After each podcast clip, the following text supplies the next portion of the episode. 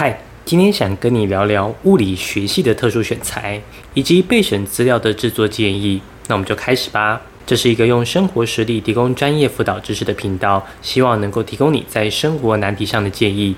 我是 Forty Seven，每周八分钟，云端辅导室陪你聊聊心理事。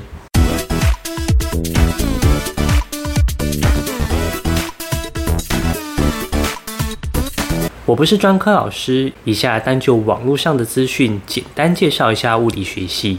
物理学系主要研究物理学的基础理论和实验技术。一般来说，物理学系会涉及以下几个方面：基础物理，这是物理学系的基础，有四大力学、运动学、波动与光、电磁学及近代物理等，主要要研究物体的运动、力、能量、电场、磁场等基本概念和定律。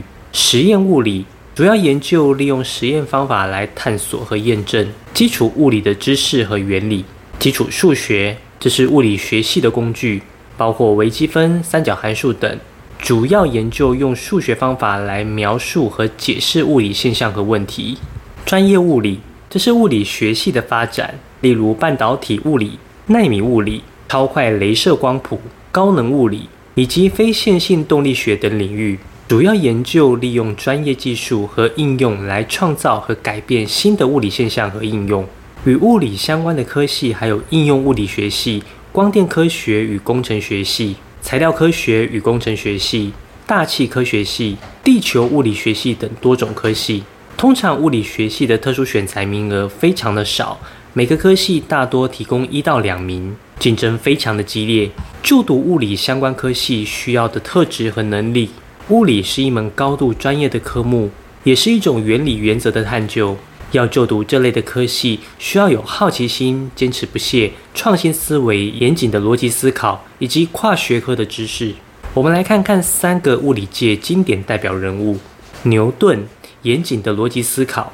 传说中，牛顿某天坐在树下，看到一个苹果掉落，引发了他对万有引力的好奇。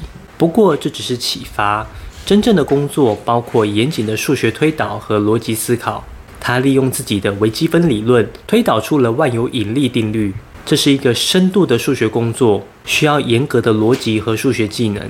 爱因斯坦创新思维。一九零五年，爱因斯坦提出相对论，在当时，光的速度被认定为是恒定的，但这与经典物理学的观点相冲突。爱因斯坦创新的提议不是光速在不同的参考系中会改变。而是时间和空间的结构会改变，这是一个极具革命性的想法，颠覆了当时的物理观念。玛丽居里，跨学科知识。玛丽居里是第一位获得诺贝尔奖的女性，而且是唯一一位在两个不同的科学领域都获得诺贝尔奖的人。她的工作主要集中在放射性物质上，她发现了两种新的放射性元素——钚和镭。这项工作不仅涉及物理学，还涉及化学。玛丽居里使用她的跨学科知识，确定了这两种新元素的性质，并进一步研究了它们的放射性。当然，就读物理相关科系不止这些特质，数学能力、实验技巧、抽象思考、问题解决、持续学习、沟通能力、团队合作等都不可或缺。要在备审资料中呈现这些特质与能力，你可以透过实际参加过的活动、具体可见的成果作品以及相关比赛的经验，有效地展现你的特质与能力。去年，我协助一位拥有国际物理相关竞赛的学生投入特殊选材，本来以为一张国手证明可以让他轻松录取到他想要的科系，但事实是他的特选之路相当坎坷。因为他的对手都是在不同物理领域中有着相当的成就，所以每次放榜都是被取。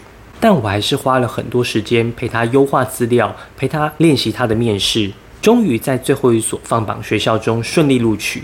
这次经验让我了解到特殊选材中物理相关科系的竞争程度，因为物理系属于基础学科，延伸出来的物理应用科系都是属于相同的范畴。换言之，都是同一批对手。拥有一定程度以上的物理研究能力，就是所谓的基本门槛。用实际的作品来佐证你的研究实力。另外，对于相关产业的了解以及未来的计划，都需要有相当明确的方向。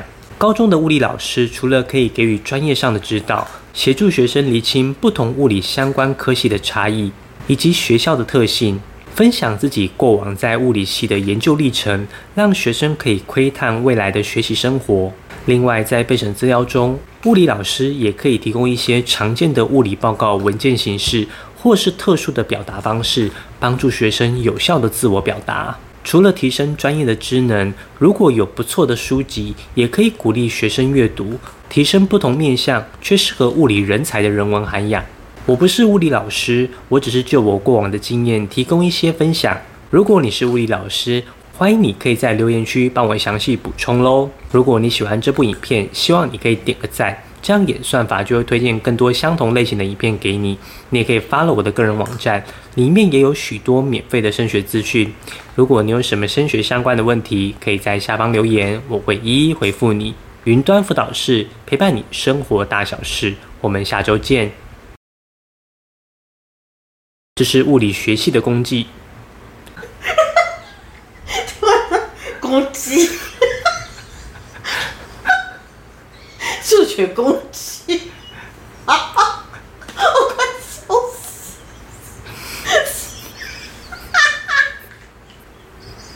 我真的很久，对不起，对不起，好好笑吗？我继续，sorry 啊。